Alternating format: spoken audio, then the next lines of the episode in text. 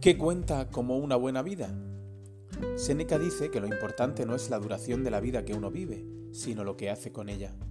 Bienvenidos al episodio 30 del podcast Meditaciones Estoicas, la versión en español del canal del mismo nombre, dirigido por el profesor de filosofía del City College de Nueva York, Massimo Pigliucci. En cada episodio se compartirán reflexiones y pequeñas dosis de la sabiduría de los antiguos filósofos estoicos de Grecia y Roma.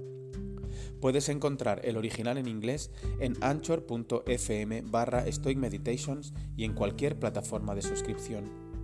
Las reflexiones de hoy provienen de Séneca, en las cartas 4.4 y 4.5. No puede tener vida tranquila quien solamente piensa en prolongarla y cuenta entre sus bienes más grandes el número de cónsules que ha visto.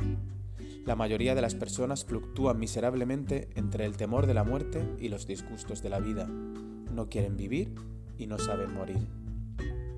Para los estoicos siempre se trata de calidad sobre cantidad. Una vida larga que se nos pase haciendo cosas inútiles no merece un premio. Una vida corta de la que se hace buen uso es una vida buena.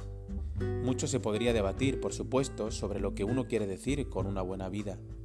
Para los filósofos estoicos es una vida de más rectitud, durante la cual ejercemos las cuatro virtudes principales, la sabiduría práctica, la justicia, el coraje y la templanza.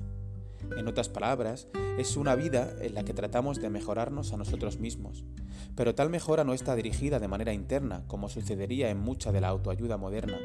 El objetivo no es ganar más dinero y apostar por una carrera profesional más ambiciosa. Todo eso serían cuestiones externas que podemos preferir, pero que son indiferentes a nuestro carácter y a nuestro desempeño moral. El objetivo de la buena vida estoica es que seamos útiles para los demás, que hagamos nuestra parte para hacer de este mundo un lugar mejor. La vida de Nelson Mandela, por ejemplo, aunque, aunque gran parte de ella la pasó en prisión y con muchas dificultades, es definitivamente mejor que la vida de alguien que persigue el éxito por el éxito en lugar de dedicar más recursos a ayudar a otros. Gracias por haberte unido a esta nueva meditación estoica. Estaremos de vuelta con un nuevo episodio muy pronto, si el destino lo permite, por supuesto. Si te parece adecuado, conveniente y útil, puedes dar visibilidad a este canal suscribiéndote y pulsando el botón me gusta.